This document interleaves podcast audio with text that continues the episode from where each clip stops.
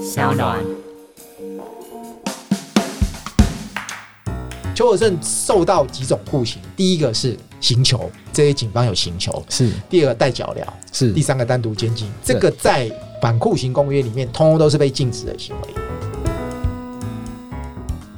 Hello，大家好，我是法律白话文运动的郑长贵志。在今天节目开始之前呢，先跟大家宣布一个活动消息，那就是我们节目法科电台即将在七月十六号礼拜六下午举办听众见面会喽。当天会有台虎以及吐司利亚赞助的啤酒及餐点，非常有趣，非常好喝，也非常好吃。但是记得酒后不开车，开车不喝酒，未成年不能饮酒。那详细的活动购票资讯，请大家锁定法白和声浪的脸书及 IG 喽。好的，那我们这一集很荣幸邀请到监察委员高永成高委员来跟我们聊聊一个很有名的争议案件，就邱和顺案。讲邱和顺案，可能比较多听众朋友不熟。那比如长辈的话，讲陆政案，相信很多是听过这个案件的。一讲到这个案件，可能这些长辈就觉得说，哎、这不是很久以前就已经定验了嘛？都早就抓到人了，为什么过了快三十年又要讨论这个案件？为什么法科电台要讨论这个案件？那原因就在于说，那当时在陆政案里面被抓到、被指称是凶手的这个邱和顺，其实后面很多人权团体、很多民间团体不断的为他喊冤，因为大家认为这个案件太多疑点了，太多疑义了，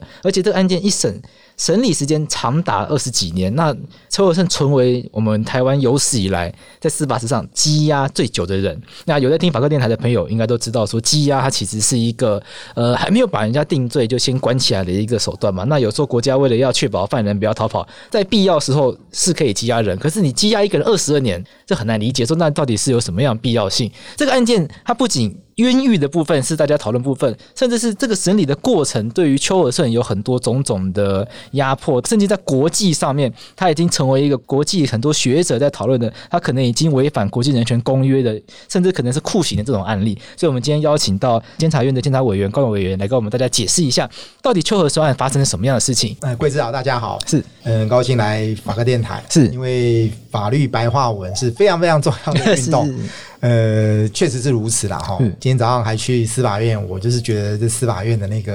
嗯跟人民沟通的那个能力有待加强，是哦是确实是如此，不只是判决书啦，哈，有很多的回应的部分，哈，就是没有办法用人民理解的方式来处理呃是的是话，是我觉得这对我们的司法公信其实就是一个伤害因为。大家还是希望，还是需要一个可以跟民众是沟通的是是管道所以很嘛。高兴来这里，也很鼓励 这个法科电台要要长长久久。我相信能够做一没个问题示范给给司法院看啦。哈。是好，那我们今天要谈的是邱和顺案。对，其实邱和顺案有两部分，除了刚刚这个桂志讲的陆政陆政以外，还有一个叫柯红玉兰，是哦，是是一个保险员，一个女保险员的一个分尸案，当然也很残忍啊。哈。是，但是为什么监察院为什么会觉得邱和顺是我们认为他是冤枉？对啊，因为哈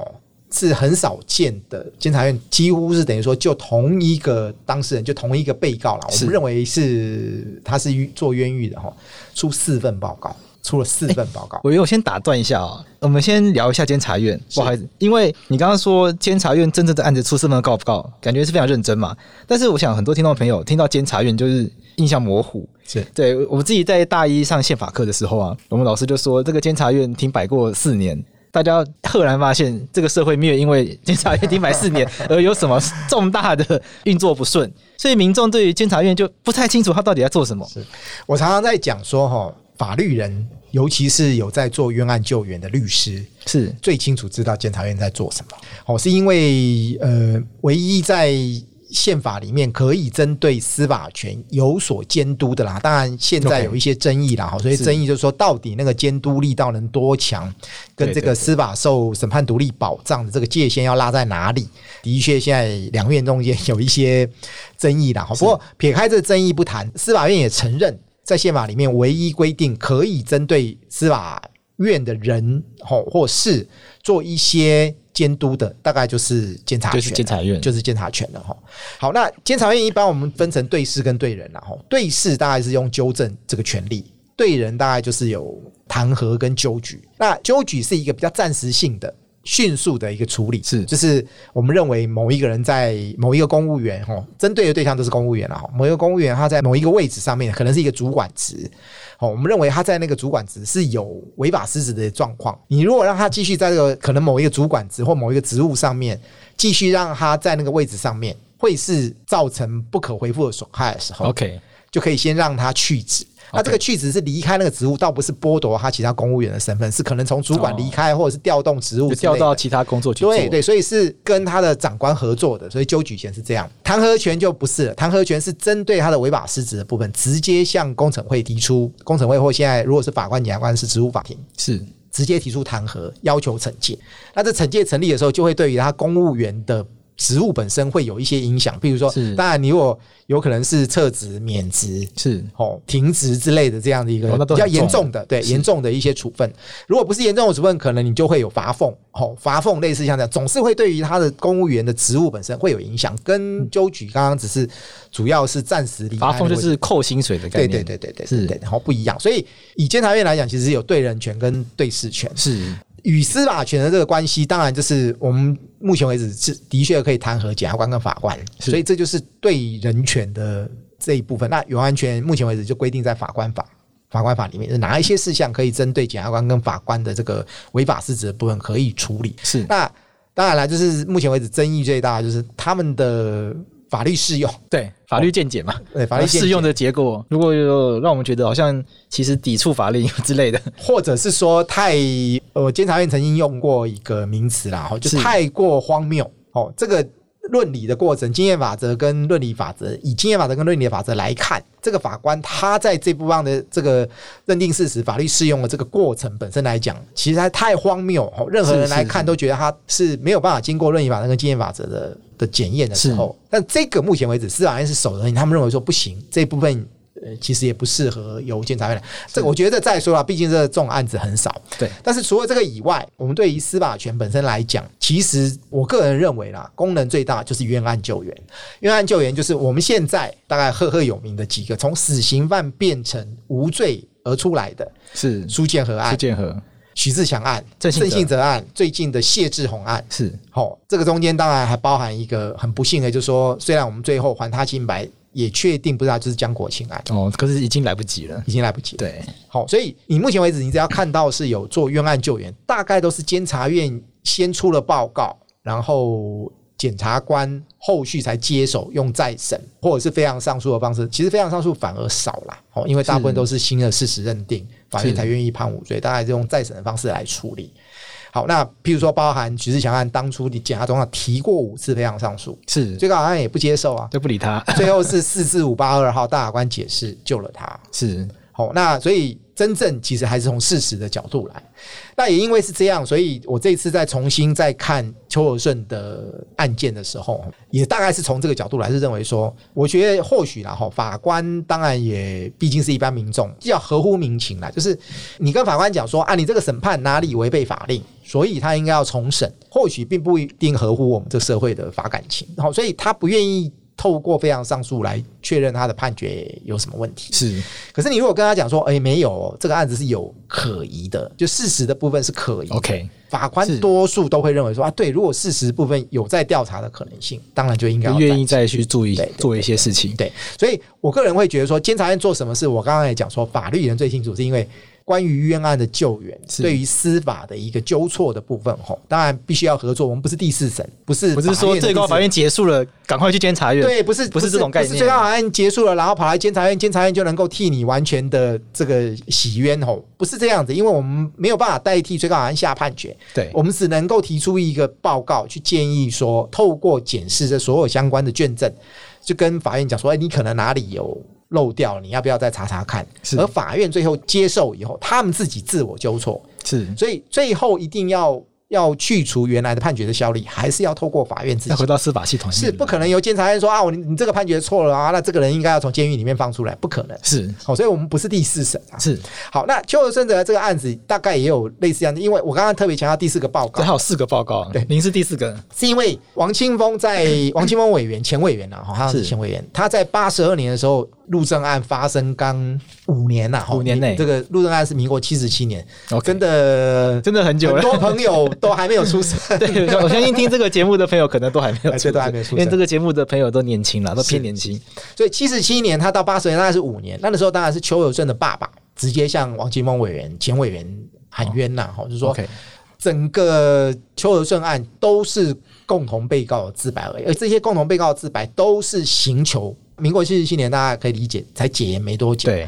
哦，那个时候啊，整个社会都还停留在比较威权时代的一个办案的方式。最重要的是自白，最重要的不是证据，自白是真的哦、证据在那之个王年代是啊是抓到人就逼你讲，对逼你招比供，较是这样的方式，就是警方认为大概就是你八九不离十，他就先打了再说。是哦，所以那个时候大概就是这样的一个状况。不过也很有趣，就是说台湾总是有它进步的地方，就是确实那时候也留下了哦。也我们一般如果更早，你自白就自白，自白就是被各说各话，对啊被告说我是被警方刑求的，是，那那个警方会讲说没有啊，他自愿自白，他他自是愿任讲意的性自白。那个时候就有去也留下录音带，是那时候的征讯其实对吧？啊，当然留下录音带有有一个可能性就是要整理嘛，最后去确认了整个犯案事实。警方毕竟有科技啦，哈，七十七年呃没有落后到什么，当然那时候没有 MP 三啦，哈，对对对但是总是用卡式录音带已经有了， 是所以有留下证据。那王金峰委员就是在检视这些证据以后确认呐、哦，因为那个叫哀哀叫，就包含到邱和顺的更，可能应该是更十审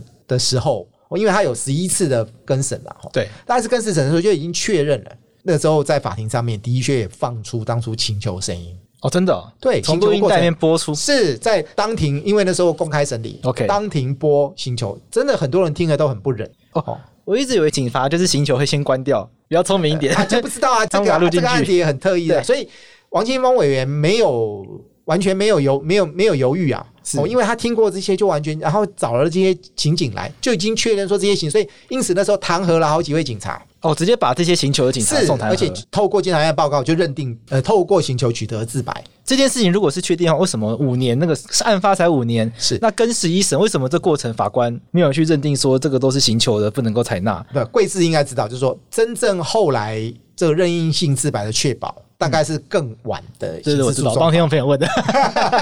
因为我想一般的人都会这样，很直觉地说啊，这也跟法官说他打你的啊、那个法时官应候，该要那信、个啊。时候就是我讲，那时候法官就会或许我们先从结论讲了哈。对结论当然目前为止邱和顺是判决定验，对判决定验呢，民间救援团体认为判决最大的问题在法官割裂证据，所谓割裂证据就是说。 ，OK，我们现在哪一些部分可以证明是刑求的，是哦他就排除掉。可是有一些没有办法证明是被刑求的，或者是说他对于刑求的继续效力的问题， OK OK 法院比较低估啦。哈，就是说 OK 你看了啊，这一次的讲话是出于他自愿，没有刑求的声音啊。 OK 那这部分就可采。哦，譬如说连续五天每天都做笔录，第一天是打人。那第二天没有打，那就会说那第二天没有打，第二天就是自己讲的。可以用那那第二天明明就是第一天被打过，吓死了。对对对，这就是我们法律上讲的是继续性效力嘛的问题。那有一点这样割裂，所以民救援团体包含这个模拟亚洲人权法院法官们啊，哈，他们其实都是人权专家跟法律专家对。他们也认为说，这个我们法院的判决有一点低估了这样子一个状况，是是认为这个其实是也是在替他喊冤的一点啦。哈是那另外一个就是说，虽然王清峰委员在八十二年出了这个呃八十三年的时候出了这个报告，可是那时候还在侦审之中。邱和顺事件真的就像刚刚贵子讲，他有一个其实他不是台湾唯一哦， OK，他甚至于可以是世界唯一啊，世界唯一哦。因为台湾的审判制度很很奇怪，就是它可以不断更审。这个案子一共更审十一次，审理二十三年。那这二十三年就是在没有判决确定的状况，所以没有判决确定的状况就是一直发回，一直发回，一直上对对诉，对一直发回，一直上诉发，经历二十三年，因为七十七年到一百年才确定嘛，哈，这个二十三年中间它是属于积压状态，是羁押状态就是，诶，我还没有认定你有罪还是无罪，我只是要确保以后你的执行的羁押，就是不因要为它让是你重不要罪让你跑掉的意思。对，它跟其他国家不一样，其他国家没有我们台湾这种审判制度这样，可以你没有判决确定，我先压你二十三年哦，真的很惊人啊！很惊人。对啊很惊人对。好，那其他国外可能当然坐牢会比较久，一定有嘛，甚至对于是政治良心犯那种坐牢对不对？可是至少人家是判决确定以后。再怎样都先把你安上罪名了。啊，当然也有可能更不人道，所以更不人道的说，我反正完全没有法治的。譬如说，我们的对岸也就有这样的可能啊，是就是居家监禁也是属于丧失自由，居家哦，监对禁、对对，他们居家监禁有这种做就法就没有什么期间的问题，就一直看着你，反正你也没有自由对。他可能数十年是有可能的。把你软禁在家里了。对我们至少羁押好像有个裁定在，总是有个对法院的一个认定的一个执行民意在那边哦哈。是真正威权国家可能是独裁国家，他可能是连这些都没有，反正我对关你多久就多久嘛。对，我想要关多久就关多久。对，当然我可以理解有这样，可是你真正就是说号称是一个法治国家，由法院来裁定，而而会到二十三年没有判决定验的，我想邱和顺大概是世界数一数二的啦。是这也是国外的团体愿意救援的一个原因啦。吼，是那王金花委员的报告出来以后，因为那时候完全还在诉讼期间，就是他没有确定是。那监察院也是在这边必须要有一个节制啦，就是刚刚 OK 最早前面贵志讲的说，司法权跟监察权中间要怎么样，我们不能对干涉独立审判嘛。是那是他法院还没判决确定，我们虽然已经确定，那时候王金花委员纠正的是刑求的部分，，对最早的刑事侦查的，尤其是警方的那一块嘛，跟后来后面的那个呃检察官的侦查跟后面法院的审理是比较无关。那自己检察官的侦查跟法院的审理，王金峰委员的那个报告就不能碰触了。所以一直到了一百年定谳以后，那时候的、呃这个第四届的委员李富殿委员，他做了两个报告，啊，一个人做两个，对，那就分别针对柯红玉兰的部分做一个报告，路政的部分做一个报告。那柯红玉兰的部分有一个，那个时候就被认定是一个疏失，也是事实面的啦。哈，虽然是事实面，但是他比较认为是法院，所以。李富田委员他在出这两个报告的时候，因为判决已经确定了，是监察院的确是可以调件来做事后的介入。他那时候的着眼点是在认为判决会被法庭，就是比较是属于非常上诉的那一块，没有重新认定事实。那这也可以理解，是因为就像我刚刚讲的，离副电影委员也发现说，确定判决其实割裂了呢刚刚那个自白对的那个刑求自白跟任意性自白，说啊没有刑求证据就认为是任意性自白，他当然也认为这个在法适用上面、法律的适用上面应该是有问题，这个这部分违背法令。是另外就是有一个关键证据其实是不见的，包含就是当初有一个勒赎的录音带。是那个应该是一个余姓的，那时候是少年了哈，余姓的嫌犯勒赎的论这一部分，其实会牵涉到余姓嫌犯本身他自己作为一个共同被告，对他人的这个指证可不可信的一个重要的一个证据，就是说那个声音到底是不是他的声音，是，到底是不是他勒赎的？如果是他勒赎了，他才来讲说啊，就确定他有犯案，对然后他有犯案以后，他再去讲说谁谁谁是共犯，才有可信性嘛。对所以到底他自己有没有犯案？我想勒索录音带应该是很好的一个证据嘛。对不对对，结果勒索录音带很早很早，就是可能是第一次、第二次审理，那个八十几年的时候审理也的是时候，民国七八十年代的时候，对，那时候大概做了一个粗略的比对，是听起来像余姓少年的一个声音。是哦，所以就认为说啊，那那那就是了。可是现在科技更进步，它可以有正式的声纹比对，可以做更精准，是对啊，因为科技可以做毕的竟进步三十年，对好，那可以做更精准的一个状况之下，就希望能够再把这录音带调出来，再确认一下是不是那个语语性少年的声音嘛？是，合理啊，完全合理。对啊对啊，完全合理。就录音带不见了，哎，怎么会这样啊？ 这 个其实我自己找资料的时候，我觉得这个好像也不是第一次发生，很多其他案件也有类似状况。好像你不知道徐志强也是郑信哲，对也是什么关键证据，然后就回函说啊，台风天被冲走了，但他们去调查，台风天那边根本没 淹水。对啊，这很多这种很奇怪的，令人觉得很荒谬的错误，会出现在我们的司法体系里面。是，所以关键证据不见了嘛？那对李富典委员也当然说啊，你证据的保管是国家的义务，对那国家的义务的为失造成的不利益，为什么是由被告被告来由人民来？来承受，哦，所以他那时候有指责这一部分。是那柯红玉兰的部分哦，是柯红玉兰那个案子是当初因为它是一个分尸案嘛，它是是在一个河川的一个下游那个河滩上面找到的，因为是分尸啦吼。你身体各个部分散落在不同地方。哎、对，然后除了那个以外，就是有附近的一些一些物品，警方那时候用一个黑色塑胶袋收集起来，是里面理论上应该是有一些有价值的东西 OK 应该可以再透过新的技术来检验。整个塑胶袋不见了，有这么重要的东西不见， 这太离谱了！制作人一露 出难以置信的表情。这整个塑胶袋不见了，是因为他们就是因为那时候还是我讲嘛，那个年代的侦办自白就是证据之王，都是他自己承认的嘛，哈。对，那时候他不会考虑说他是因为被打才承认的，都是他自己承认，我要这个证据干嘛？是，所以证据的保管就反正也不重要，对那种心态就是这样。对，所以那时候李委员的两个报告主要就是从。这个刑事诉讼的程序面认为说啊，有一些很违背法令的部分是来做指摘了哦。好，那一样没有用，就是那时候李委员也认为说，那应该要赔偿上诉。哎，前一届检察总长是严大和，严大和是现在是江惠明检察总长嘛？前一是届是严大和检察，严大和检察总长呢，看到李委员这两个报告，也同意哎这部分是有非常上诉的空间，提了非常上诉，最高法院不理你啊，啊最高法院驳回。 OK，所以总长提的哦 OK 就跟徐志强那时候一样，总长愿意提非常上诉，是最高法院也不理你。那因此呢，这个救援团体就又再来，又再来一个状况，他就讲说有没有什么其他的可能性？就是说，我就讲说，如果再用判决而被法令，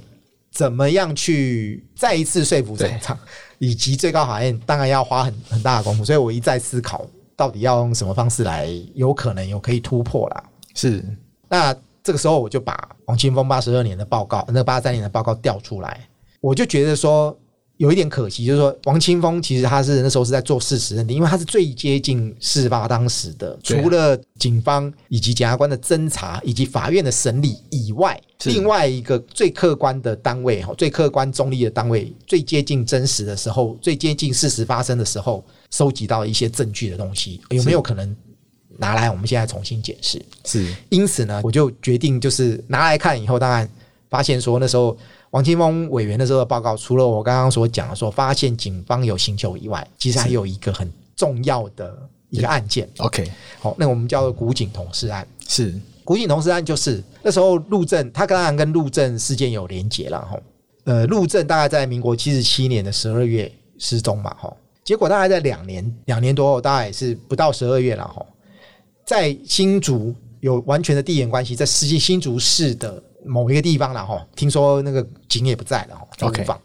发现了一具这个男童的尸体，而这个男童大概是十到十二岁，初步勘验哦，他的只有初步相验报告，初步勘验认定他是他杀，原因很简单，是因为他的左右脚有塑胶绳各绑了一个哑铃，四公斤的哑哦铃，他一共是八公斤的哑铃，是好，然后颈部有勒痕，是身上有伤，所以熟悉的这个这个老刑警一看就知道这个大家是他杀嘛，是是哦，而且是要这个隐匿这个尸体被发现嗯丢到丢到井里面嘛，是应该说疑似啦哈，他杀的这个嫌疑太大了。可是呢，那时候的侦办检察官后来也被王清峰委员弹劾了，是哦一共有两个检察官，一个是值日检察官，以及后来的侦办检察官，通通都被弹劾，原因是什么？大家难以想象，现在我想现在绝对不会了。哦法务部也承认说，现在绝对不会有这种情形，是。他们只有初步相验，竟然没有解剖。初步相应意思是说只看看外观的意思吗？对，就是把尸体挤上来，然后相验这个尸体。因理论上以现在来讲，一定是放到这个殡仪馆，然对后择日解剖。对一定要确认他的死因是什么，对对，要了解怎么死的。而且要采集相关的这个生物基证，还有看他的脏器，嗯脏器里面有没有曾经有下毒， OK，至少要知道手法，这是很标准的这个对一套流程应该要跑 forensic 完。的法医鉴识的一个标准的一对个对标准动作啊。对，那时候没做，那没做以后怎么办？就是检察官呢，把他交给葬仪社的故宫，是把他当无名尸就埋 OK 掉了。哦，就捡起来看一看就埋掉。 对，不去完全管不知道说为什么没有没有相验。然后更离谱的是说，我们后来我看王清峰委员的调查报告是，他竟然只有相验卷，就是检方的卷只有相验卷，是，警方的那个侦查的那个过程，以及我们一般都会有侦查卷嘛，对对对，侦查卷也不见了，找不到那个卷，还是根本没有，还是根本没有开启侦查，没有这个就不知道，但是没有那个侦查卷。没有侦查卷只。有相验卷，所以整个那个古井同事的案子只有那个相验卷。这可能跟听众朋友解释一下，因为香验就是如果发现一个人不知道怎么死的，检察官有香验的责任，对那就会有一个卷宗叫香验卷。对那你发现这个人可能是他杀极可能是他杀嘛，那应该就要开启侦查。对所以这时候就会再开另外一个卷宗叫侦查卷。对，那结果没有找不到侦查没卷，有侦查卷，就表示说连到底有没有去查，可能根本没有去查，是那就很离谱了。哦但是我们看这个，因为那时候王委员有第一线问了那时候时间镜的相关的远景嘛，啊是是那里面有远景的相关的约谈的这个笔录在里面，大概有确认说那时候警方其实是有公告 OK 说，哎、有一个古井同师是不是有家属愿意来来认尸啦？哈，但是应该是过了半年有了哈。冰在冰柜里面，但是都没有结果，是也不原因是什么不知道，就检察官不认真了，所以后来被弹劾嘛。吼半年以后没有人认，所以因此发交给故宫就埋掉了。 OK，好，那现在重点在于说，那为什么古井同事会跟陆正案有连结？原因是因为那时候藏仪社的这些故宫吼，从井底把这个尸体抬上来的时候，他有去稍微，虽然他不是法医啦，但是他有稍微去确认一下这个尸体的状况。是他有一个非常明确的，在王清峰委员的笔录里面有确认说，这个同师有牙套，有戴牙套，有戴牙套。那这个牙套呢，大家可以想象哦，牙套现在当然稀松平常嘛，对然后又少子化，那爸爸妈妈很宝贝宝贝小孩子。对啊，现在戴牙套很常见 了，对对对对。就是不是一个很奇怪的可事是情七十七年的时候不常见啊，哦，真的哦、那时候能够做到牙齿矫正，那一定是至少是要有一小定康家庭以上。要有钱人才办法。对，好，那小康家庭以上呢？呃，比如说如果一个小康家庭也愿意帮这个小孩子做了做了牙套了，是一定是宝贝的要死啊！对，怎么会有一个这样的小孩子失踪？过了半年，以新竹市区人口也没有不像现在这么多啊。现在对当然科技新贵通通到里面，那时候没有嘛，对，没有人出来认，是会不会很奇怪？这确实蛮奇怪的。那当然了，然后就说呃，有入证的父亲啦，啊我也知道说我这调查报告出了以后，陆爸爸其实是对我有些批评啦，吼，但是啊，我这完被全、害人家属难免对我可以会理解被害人家属的是感受啦，吼，我也没有要要对他有任何的一个当然啦对抗的这样的这样的意有，思当。然当然，不过据说啦，我这也是听这个刑警讲说，那时候陆爸爸，我完全可以体会，反而是站在他的角度说，因为小孩子失踪那么久了，因为是七七年失踪嘛，这个大概是呃一年十个月以后，呃两年了吼，大概接近两年时候起出来的尸体。第一个就是警方也怀疑啦，就说哎、有可能绑了一个小孩养两年嘛。好，这是第一个问号，确实是如此。对，好，第二个就是说，就陆正的父亲来讲，就陆爸爸来讲说，他是遭逢剧痛嘛，所以、哎对对这个小孩子，我赎金我也我也给了，竟然没回来。是第一个想法就是撕票了嘛，哦有可能是撕票，但是他一定是在这个中间挣扎，到底是被撕票了还是人活着？他当然没看到尸体，他心里面一定是一个希望是说，哦，人应该是活着。对，问题是，你觉得他人活着，九九九九啊都没回来。你如果突然跟他讲说，哎、有我们发现了一个尸体，因为那个尸体哦，虽然是两年后发现了哈，可是至少初步相关是认为说是发现时候的前一个礼拜，哦，他不是哦白骨了。哦，所以警方就会觉得说，他、啊怎么可能养一个人呢？可是后来想一想，哦，不无可能啊。他不像我们现在手机监视器到处科技方便，你真的要带一个小孩到处跑很难。可是那时候不是啊，是你真的你可能你带到南部去一两年，对小孩子如果又不吵，是有可能的，是有可能是没有人知道的。对所以这两件事情，就警方来讲是把它排除掉的。可 OK 是我刚刚讲说那个特征，以及竟然没有父母对理论上应该是很宝贝的小孩子出来做认识这个是动作，所以那时候陆爸爸就是拒绝来来认了，就是他他不啊不相愿意信来这个看事，他啊，我我觉得完全可以理解。是哦，但是那也因此呢，这个就埋掉了。 OK，好，那埋掉以后呢，那王清峰委员在五年后啦，就晓得有这样的一个状况，当然弹劾那检察官说啊，侦查卷也不见了，你那时候也没有解剖吼。你现在想想，现在三十年后了，大家知道韩国有一个华城命案啊呐、是 就三十年后吼，透过 DNA 的重新检验、重新破案，把那个连续杀人杀人犯找出来。我们台湾跟人家韩国一样三十几年，可是我们没有 DNA。找不到那个东西来验， 对，但是王金峰委员没有放弃，然后说好，那时候你应该要解剖的，应该要采集生物基证的 DNA，什么都应该要采，你没做，那没关系，他来做。因此呢，他就找到了原先检方发交啊那个江一社的故宫，把那个故宫找来说，哎、那你到底埋在哪里？所以他曾经去起过在新竹的第一公墓，在那个时候的靠近火葬场的围墙旁边，吼，就在那附近找，因为那故宫的记忆是如此。 是好，那他去找的时候呢，就找到了，有找到一具尸体，大概相同味道。因为过了五年啦、那边也是杂草丛生，而且有新坟，所以那故宫并没有真正确切的知道位置在哪里，就在那边附近找找到一个无主，的确是一个无主的尸体，是结果是十七岁，跟那个时候他们埋下去的那个不一样，不一样，王委员就放弃了。那那时候那故宫是讲说，有可能是因为那边附近有盖新坟， OK，那新的这个风水师傅或者是做坟墓的师傅，其实是把五祖的这个同师的尸骨起出来了。那起出来以后，依照他们的嗯这个行规啦，吼，是一般这种起出来会是会给这个公务机关的殡葬管理给署。殡葬管理处来处理，对，要不就在公告说有没有人要认这个无名尸骨，或者是是说由这个殡葬管理处自己会放到那个那个公灵营骨的塔这个这个灵物塔里面。是好，可是那时候没有这样的资料，就是确定没有曾经有这样的一个报案啊，就是对跟这个殡葬管理所讲说啊，有起初一个都没有，所以因此他们就把。但是后来王委员是讲说啊，既然这故宫也没有十百分之百确切地认定这个位置在哪里，所以就放弃了。那因为他还在侦审当中，所以一个延宕到现在又又过二十七年了哈。 OK 好，那我这一次的调查的重点也放在这里了哈，也放在这里，是就是说我在看了相关的王委员的资料，他当初查的非常的详细，大概知道位置在哪里，所以我又联络了新竹市的这个殡葬管理所，是那他们里面的这个相关人员非常热心哦吼，也帮我找到那时候的那个葬仪社。那那个时候的埋尸的那个故宫其实是已经过世的啦，是不过因为他们都有交接，他们都有同样的朋友啦，吼哦 OK 他们大概也知道那里，所以一直带我去，大概也指出了大致上的位置在哪就里。可能会在哪里大概点出来，是。好，那那里还是目前为止还是第一公墓啦，哈，那当然有一点乱葬的一个状况，是但是听到一个消息，就是说殡葬管理说，哎、那个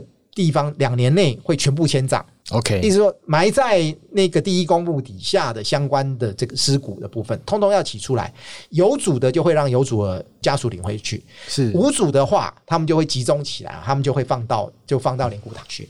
所以是要做这样的工程。那我原先其实听到这个这个消息，其实就觉得，哎、那有调查可能性啊。是是好、原因呢？大家想想看，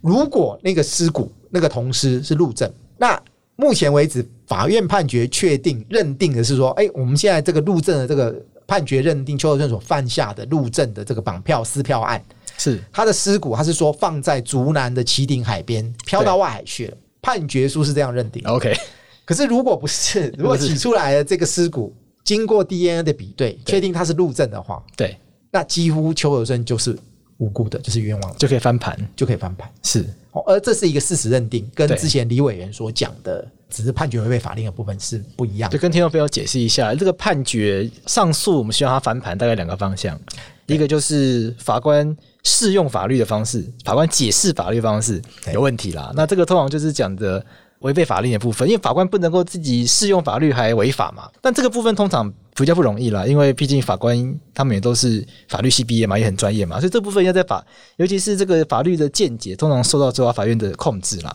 通常不太容易成功。比较容易成功的是说，我们就找到新的证据。只是哎，事实跟下级审法院认定不一样啊，不是他说的那个样子。对那法官也比较会愿意在这个部分帮助被告了，因为确实如果事实就不是这样子的话，不应该冤枉人家嘛。是，可是我们刚好这两个，一个叫非常上诉制度，一个叫再审制度。对，法律人当然讲是讲分得清楚啦，说对再审比较跟事实有关。对对对，那非常上诉比较是跟判决违背法令有关，对违背法令就是他的判决的适用法律或他整个的程序，哦，他有判决违背法令跟这个这个程序违背法令，哦，适用了这个程序违背法令的这个区别看起来是清楚，其实也不全然是这样的。是 其中有一个就是三百七十九条这个实款的部分，就是说因调查证据未予调查，对对也是判对决呗。可是你说因调查证据未予调查而导致他的事实有可能做另外一个认定的时候，他到底应该走再审还是走非常上 诉？就是法律人喜欢去讨论的争议问题的部分。对，好，那当然啦，其实再审会对于呃洗冤呐、吼平冤这件事情其实是会最有利的，是因为你有时候你用判决违背法令，好像就给人家感觉是说，哦，事情还是他干的。只是你这个法官，因为你的判决违背法令，所以我必须要怎么样怎么样怎么样去方案。哦，会给人家一种像法律人玩文字游戏，让你脱罪那种，对会给社会一种这种讲话的机所以会。真正从洗冤来讲，或许你再审是一个一劳永逸的事情，确定不是他做的确定不是他做的，哦，也比较容易说服社会大众。对，哦，确实是如此。所以我也是比较从这个角度去做。我那时候的想法其实也很单纯，就是过了三十年了，科技应该进步嘛。那时候王王委员比较辛苦，必须要找人去挖啦。好啊啦，当然我这次是后来才听到说，啊，他刚好有一个迁葬计划是可以全面挖，要必须要全面挖出来。我听到我当然很高兴，我有交代殡葬管理师说，如果你们真的有全面迁葬挖出来是有同尸，因为同尸容易辨认，对对，哦，你如果挖出来同时是容易辨认的时候，你一定要通知我们，或许可以有真正的 DNA 比对。在这个同时呢，当然可能听众们可能会觉得说，哎、三十年的尸骨有没有可能比对？哎、这个也不用担心，我们有跟台大法医研究所，甚至于那个法务部的法医研究所也是做这同相同的认定。他们说，你只要这个尸骨的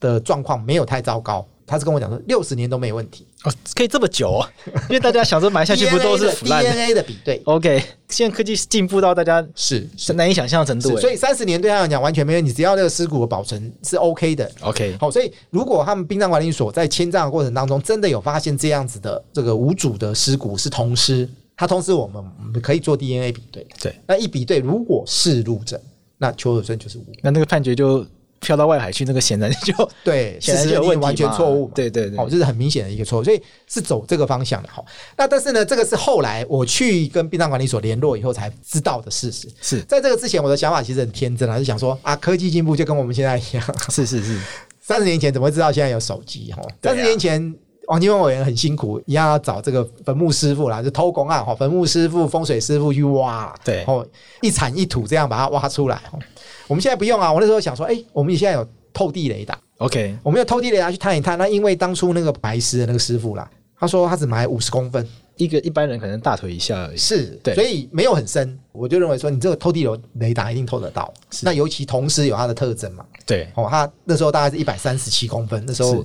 相验的时候有确认，它大概是一百三十五到一百三十、一百四十公分左右。是哦，它跟成人不一样，所以应该偷地雷打。所以我那时候也也准备好了，说大概知道位置在哪里。我唯一要做的是，只要把附近的那个杂草或者是杂木 OK 把它稍微整理一下，然后就对可以用偷地雷达去借个偷地雷达就可以探。对结果我一联络殡葬行里面说，哎，他们会签账啊。那我想说，那或许也不用这么麻烦。不过反过来讲也是这样子啦，就说监察院要做到什么程度，就说我真的要去把尸体起出来。 OK，然后透过 DNA 的鉴定以后，确认邱有顺是无辜的，然后再把这个东西丢给法院说啊，你们判错了，需要做到这样吗？后来想想还哦不需要诶、欸怎么说？因为这个不是应该检察官该做的事吗？哎，这样讲有道 理。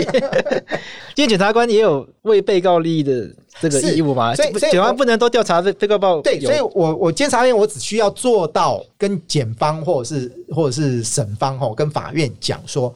诶，邱和顺案不是这样子，就百分之百确定是他做的了，是你还有调查的可能性。 OK，你知道有这种调查的可能性，以我们邱和顺当然是死刑定验犯啊对，你觉得在一样以前的洗冤录或者是欧阳修讲的，就说，哎、你要百分之百，甚至于是百分之一百零一确定是他做的，对我们心里面才会安定吧？对啊，不然把人家执行掉，那也是一条命。哦，那监察院提出了这样的可能，大家觉得我讲的合不合理？比如说，以那个时候的的儿童戴牙套，对没有人来认，那陆正有戴牙套而吗，特征有对陆正有戴牙套，特征又小。对，哦，当然不合理也不能，也有他不合理，我也承认。到底有没有一个绑绑绑匪匪愿意绑两养年对，愿意养他两年？但是可以查嘛？你这个可不可以？你们帮我们厘清了以后再来说啊？这个是应该是检察官跟法官去做的。是好、好，这个大概就是我这一次调查报告的大重点。中间呢还有一个重点，好、其实我调查报告还有一个重点，当然就是模拟亚洲人权法院。大家知道模拟亚洲人权我法院先是跟大家讲一下，就是去年许一修大法官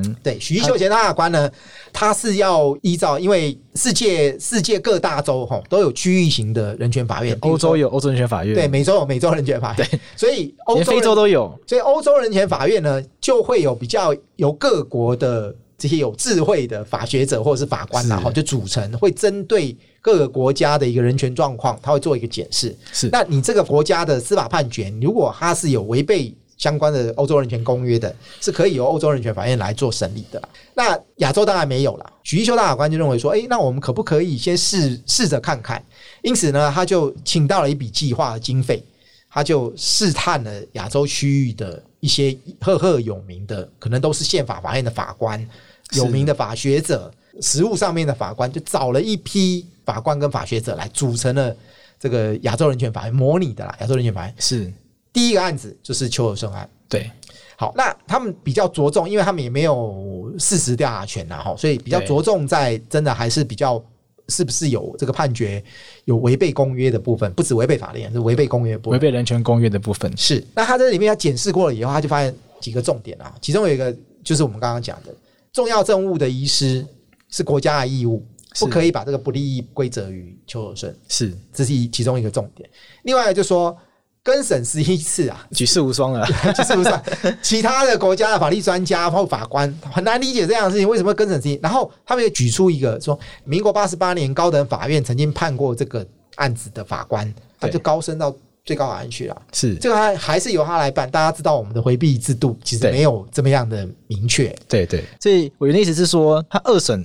的时候判邱永胜有罪，然后邱永胜假设就一直说他上诉到最高法院，哎，又是他，因为他升官了，对哦，那就会让人家觉得那不是白玩嘛？对，所以。这些摩利亚州人权法院的这些法官就认定说，哎、你这些法官重复嘛，哦，这跟世界的标准违背了公约给予人民呐、啊，吼、是公平审判权利，其实是有违背。哦，其实这可以理这解，可以理解了，完全可以理哦解，。可以理解。好，但是最重要的其实是摩利亚州人权法院提出一个很很重要的一个理由啦，吼是他说大家可以理解了哈，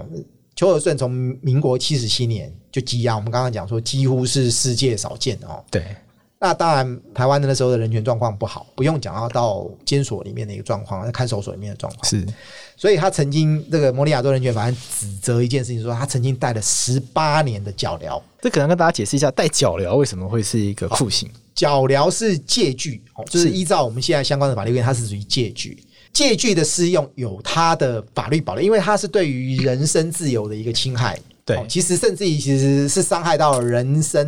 人的健康嗯身体。对，哦，因为它脚镣是有它的重量，你要带着它，长期的带着它，你的生活甚至于会造成你的脚踝其实是会受伤的。是是哦，那就国外的标准来讲，它当然是酷刑啦。不过，因为我们还是允许这样的借据在，可是很抱歉，就是在我们在早期啦，吼，真的。台湾也是一步一步走过来的。监所里面虽然有这样的相关规定，说你借据适用一定要有它的要件，譬如说你可能自伤，就是你自己有伤害你自己，或者是伤人，或者是你不服管教到一定程度，是哦，你可能会有造成其他人的伤害，或造成你自己伤害，这时候才能够适用借据啦。是哦，以是现在的人权标准一定是这样子的。是可是早期不是这样，早期当然就是从管理的角度来认为说我方便就好嘛，管理的反正你做错事就应该受惩罚，这个也是被是视为是惩罚一部分，没有考虑到所谓的无罪推定，就是说你在判决确定前，它只是一个羁押状态，对你的权利应该要跟一般人无异，只是你的自由被拘束在看守所里面。是那时候想法不是这样嘛，那时候啊，反正就是你做的加啦加对，加这样子的借据，吼、那那让你没有逃跑的可能性，对，方便嘛，就好会管理啦，会从以管理前就的那角种度好来管理的看角对度嘛，那反正你觉得你是做错事的，你就活该嘛。对，所以从这个角度来哈，那个时候就有一个潜规则，你只要第一审是无期徒刑或死刑，就是重刑判决。是你刚进去羁押不会，哦，第一审判决前也不会。他们也那时候还会守着无罪推定嘛，可是一，一审判决完，他们认为说，哎，你已经有很大的可能就是无期或死刑，就是你做的。这时候他们就上戒具了，就是会带脚是镣，而这个脚镣会带到定验为止。是，好、那定验就 邱和胜案就是刚好审了二十三年，就是带所以他一直带，所以七十七年他第一审审判很快，是哦几乎就死刑了嘛，哦是一带带上了，带到民国九十五年。那九十五年当然有另外一个故事，那我们等一下有空再说。是就是到九十五年的时候才拿掉，因此他带了脚镣带了十八年了。好、那这个对国外的专家，就是摩尼亚州人权法院的法官来讲，这是很难理解的事情。就是怎么会有这种事情？就是说，因为我刚刚讲说，国外的人权标准要求是你必须你要带脚镣，带这种戒具，一定是你有伤人或致伤的有一些很例外的状对况例外的状况，怎么可能会有一个人带一个脚镣，他也没有智商的问题，也没有伤人的问题，就带了十八年？另外就是说，曾经他在整个的羁押过程当中，都可以理解了哈。早期也是一样啊，他可能越被冤枉的人，可能越不服管教，有可能啊。啊，那难免法的，院可以理解这种心情。法这个监所方所方就会认为你就是捣蛋分子，是有时候就会有独居借户、独居的这样一个，可能让你这个关禁闭这，个关禁闭。他曾经关过四年的单独监禁，你说整个四年都是一个人，对，四个年都是一个人。是哦，那这个对国外的专家来讲，也会认为说这个是一个很难以理解的事情。因此，你从这里面来看，哈，邱尔胜受到几种酷刑，第一个是刑求，曾经刑警，其实这些警方有刑求；是第二个带脚镣，是第，三个单独监禁，这个在反酷刑公约里面，通通都是被禁止的行为。对啊，单独监禁四年真的是很难让人想象了。现在居家隔离十四天，大家就哇哇叫了嘛。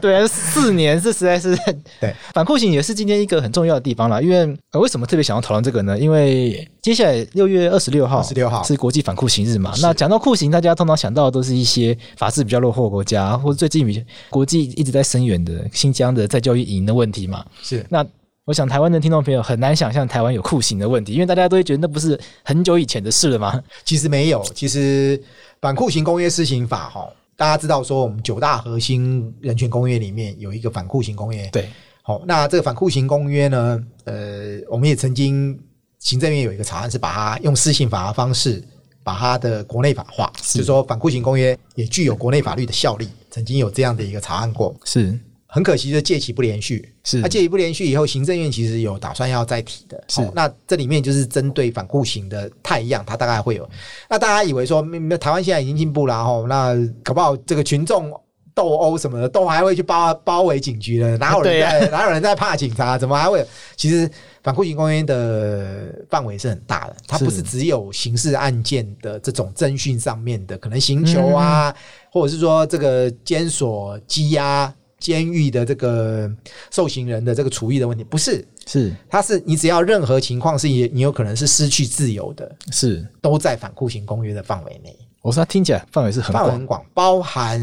譬如说我们讲，可能它不是不涉及犯罪，可能是相关的精神病院、是长照中心，大家可能长照中心这个难想是很难理解，可大概大家讲一下，因为长照中心有时候你可能不是你自己自愿，因为有有时候我们有一些失智老人啊，他没有这种辨识能力， OK，但是他就是被可能家人就送进去了，哦送进去了，他没有自己自我的自主的这样的能力。可是有时候一样的啊，有一些比较不孝的照顾中心，他可能还是会给予不人道的一些处遇啊，哦，OK，这个也在嗯反酷刑公约的范围内，就是用一些可能比较虐待的方式去对待这些长是者。我们有看到有时候是就强制喂食啊，嗯，有时候我们在那个监视器或者是偶尔就会有这样的事情发生，对对可能那个看护工是哦，可能就会趁机会打他啊，就甚至发泄也有的情绪对，也有的可能也有性骚扰之类的，是这个其实都在反酷刑公约的的范围内啦，是所以它范围是很大。所以六月二十六号这个为什么世界会有反酷刑日，不是着眼于说你到底是进步到什么程度的国家，其实美国也是啊。我对们不要讲说人权先进国家，美国对可能也是啊。对哦，那其他国家也可能是啊。对，哦，确实是就有如这样此的状况。对，所以反酷刑公约是重要的，而且是它是可以很全面的检视说人跟人中间是不是要基于人性尊严给予一个适当的对待，是这是一个很重要的一个基本的一个原则啦。哎，委员，那像这一次我看在监察院的这个新闻稿里面是写呼吁总统对他提出特赦嘛，这我就觉得这比较少见呐、那是包括现在民间团体其实也在也在声援说，希望蔡总统可以针对这个邱和顺案做出特赦的处理嘛。那好像呃跟过去救援烟案比起来是比较少遇少遇到状况，因为过去都还是会希望像委员讲的嘛，回到司法体系里面。用再审的方式，对啊，法官自己把它再审，把它处理掉嘛。大家猜猜看，那个邱尔顺案的卷宗有多少宗？六百宗，六百宗哦，真假的？真的是 我我自己自己我自己也没有全部看完啊啦。是我大概重要的看，我们真正能够看完那六百宗卷的，当然是我们院里面的那个资深调查官，因为资深调查官是从第四届的李富店委员两次报告，他就开始看那些卷，所以六百宗卷真正有看完，所以各位可以去看李富店的委员的调查报告跟我的调查报告。那我们的资深调查官哈，基本上他都有一五一十的把所有的那个当初侦讯的侦讯笔录的内容都已经完成用电子档处理。是，哦，真正看过那个大概是六百宗都看过，大概再跟有这听样众朋友讲一下，这个卷宗一宗通常是三百页啊， 那六百宗就是十八万页， 对，这是非常惊人的数量。好，这个以这个他们民间救援团体以律师团来说了哈，尤其是以尤伯祥律师为主的是这个救援律师团来说的时候，他们就说很难期待我们现在的再审制度很有趣，是再审制度就是说法院的法官哦，你去跟他申请再审，当他今天同意你再审的申请，认为你是这再审有理由，是要由他自己来办这个案子。各位可以想想看哦，我一个法院的一个法官，已经案件这么多了。我们对他有期待可能性说，哦，好，他看完以后，我准予再审，然后接下来又有六百宗的卷宗要看。我不是说法官都这个不是说法官偷懒啊，对，就是说怕事推事，不对，是不是不是这个意思，而是这是很真的很人性了哈。对那这个当然是我们再审制度本身或许要再要再去检讨的一个地方哦。是好，那真的对于任何一个法官，他必须要非常非常的有心，很愿意去处理这样的事情，他才会。那你还要想哦，就是说他还要保持中立哦，他没有任何的偏见，先看完这六百宗卷，所以他有他的难度在。那这也是我刚刚所讲，严大和前检察总长曾经提出非常上诉，最高法院也认为。不予处理了，就是是驳回是是总长非常上诉，所以我个人认为说司法纠错有它的难度在，是那既然司法纠纷有难度，可是监察院又出了四个报告，哦，那加上民间团体的救援，摩尼亚州人权法院都认为他曾经受过酷刑，他在判决的是不是有违反国际人权公约所保障的公平审判权利？有。那我们也认为说有其他的调查可能性。那确认几乎他是一个被冤枉的状态的时候，总统行使特赦权当然是一个方法。那其中也不排除吼，我们以苏炳坤案为例，苏炳坤就是是另外之前一个新竹的一个银楼强盗案，是，他的状况是曾经也被判刑确定过，对哦，然后这个中间后来是透过总统特赦，哦，那陈对水对扁总统特赦，但他出来以后，他认为说特赦不够，对所以他有在重新要求司法纠错，而我们司法后来高等法院也同意他这样的一个诉求，最高法院也认定说，对特赦，即使是他被赦免了，是也仍然可以就他的清白重新审判。是，所以还是可以最后提再审啊。当然，其中有一个原因是因为那时候的赦免没有罪行全免。那即使是罪行全免，也有争议，是因为他他认为说他做的就是冤狱，为什么国家不补偿不赔偿他？所以他所有的刑事补偿以前的冤狱赔偿、冤狱赔偿金额，通通都被驳回。那、哦，因为他是特赦出来的，对法律是不针对这种状况是不给予补偿所以的，因此他心里面就会觉得说，那你等于国家不承认我清白，他就申请再审，希望能够取得一个。然后后来真的法院也重启再审，最后无罪判决确定。好，那后来刑事补偿也取得。是哦，所以以这个为例，我们认为是平行的，就是现在 OK 监察院出报告，认为说它有平反的可能性，有调查的可能性，然后这一部分检察官要去努力，法院要去努力，但是并不排除总统特赦是可以平行并行的，是而特色毕竟有它的时效的，因为你今天你如果重新审理，好，即使再审开启啦，法院会不会说，哎、那我停止羁押就马上获得自由，也不一定啊。但是 OK 当今天总统可以特赦，他是马上可以获得自由的，所以我 OK 觉得我会建议蔡总统是说，考量这所有的状况以后，他又是世界。数一数二，羁押二十三年，对判决确定以后，到现在又过了十年了， OK 几乎已经是三十二年，是有一个人三十二年丧失自由，而我们确定他是无辜的，是大家不觉得应该要给他适度的处置吗？对应该要让他赶快出来吧。哦，而且听说他身体也没有状况，也没有很好。对，听说身体状况不好，对大家很担心他可能会在会病死在狱中。是，所以我觉得考量诸多一个状况，尤其摩里亚州人权法院也是六月二十六号反酷刑日的一个重点，就是说他已经有受这么多折磨了，是哦我觉得有总统特赦，赶快让他能够获得自由是重要的，而这个跟真正案子是不是重启再审是可以并行不悖的，所以我会建议解套方法之一就是总统特赦。我觉得那最后要问一个比较拔辣的问题，可是听众朋友难免都会关心，就是说，那陆政爸爸跟爸妈怎么办？他们的心情该怎么办？就是每一次这种看郑信哲案、徐志强案、谢志宏案方案的新闻出来那一天，记者第一个跑去问就是被害人的家属，对对啊，那我们可以怎么面对可以他们？所以我我刚刚有特别提到说，我可以理解说当初为什么他们不愿意去认这个同事对的心理那个转折啦，然后对于被害人家属来来讲的话，他都是很难去接受的。不管你说，哎、有时候他是生哦，你也一个心悬在那边，你说他死了。哦，那你又难以接受这样一个事对情，我觉得对被害人家属都是一个煎熬，完全可以体会。但是反过来讲，就说其实这也是我这一次有特别苛责法务部，哦大家可以讲我刚刚那个情况太离谱了，有一对，个古井同师，你竟然连侦查券都不见了，没有解剖，侦查券也不见了，你只剩一个香验卷。是而这个同师几乎老刑警及那个初步相验的法医都认定疑似他杀，极为可能他杀，其实几乎就是他杀的啦因。为脖子都有勒对，痕，脖子有勒痕，脚上被绑了哑铃，然后被丢到谷井对里面，对对对就故意要让他沉在下几乎就面是他。杀。那这个同事就这样草草被埋葬掉了。先不讲邱和顺的部分了哈，也不管说他是不是路政，这个小小朋友是不是路是政，是你能不能替他？听到深渊，对啊，就你要帮他找到这个小朋友他到底为什么会遭遇到这种事情，对然后他的总家是人要是调查谁吧？对，啊可不可以让他尸骨起出来后有认祖归宗的可能？对我我觉得这也重要，他也是被害人呐、对啊，这个当然就是最后看检方怎么去处理啦。那我们不能够勉强这个陆政的爸爸妈妈一定要来配合这样子的侦查，当然当然对他来讲是一个这样。不过也是一样啊，就是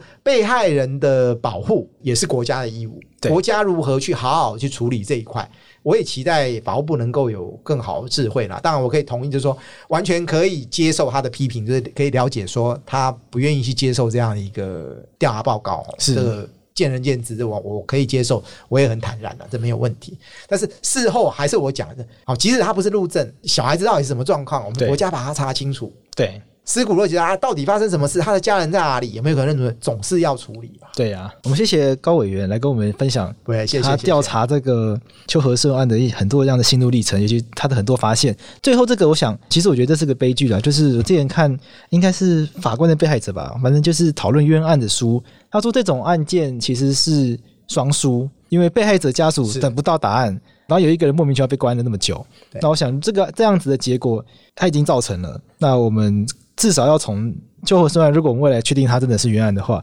那我觉得至少对我们这个台湾社会来说，那一定是很痛的教训嘛，一定要从这边学到很多的东西，然后未来一定不可以再犯这样的错误了。那我相信台湾现在已经至少不可能说找到一个这样的同事，然后你就不管他，就给他埋掉，对对啊，至少台湾进步，那希望可以做得更好。对，那我们谢谢高永成委员来跟我们做这么多分享。喂，谢谢谢谢谢谢桂枝，谢谢谢